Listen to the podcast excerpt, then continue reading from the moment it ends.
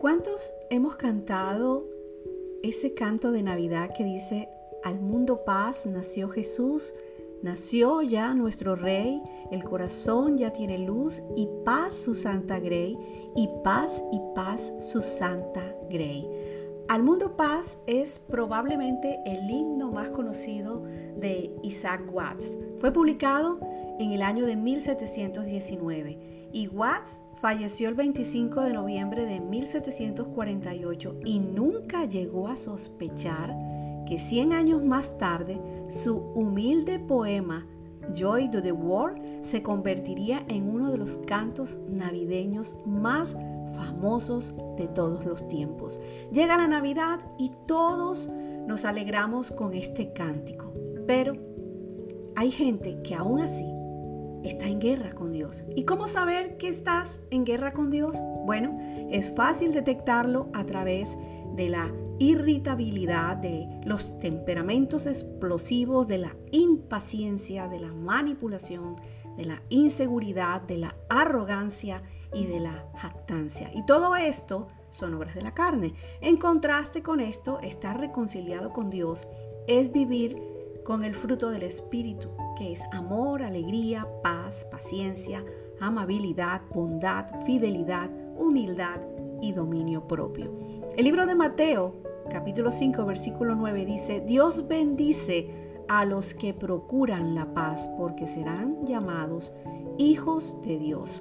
En otra versión dice, a los pacificadores. Siempre que intentas ser el canal para restaurar relaciones o ayudas a reunir a quienes están distanciados, estás haciendo lo que Dios haría.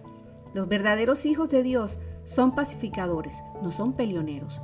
Trabajar por la paz es procurar ponerle fin a los conflictos, es tomar la iniciativa de promover la reconciliación. Acercas a las personas en lugar de dividirlas.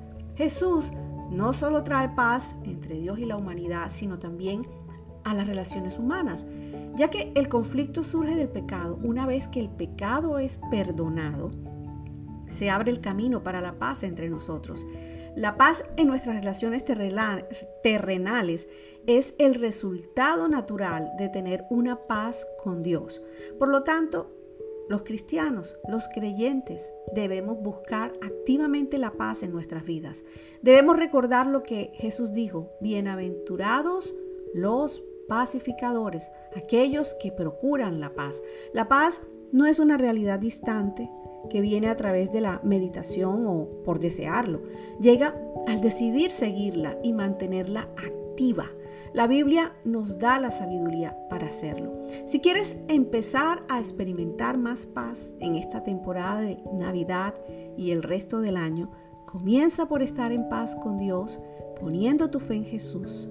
Entonces, deja que Dios te cambie desde adentro hacia afuera para que te conviertas en una persona que busca activamente la paz. Feliz Navidad. Celébralo. Jesús nació en tu corazón.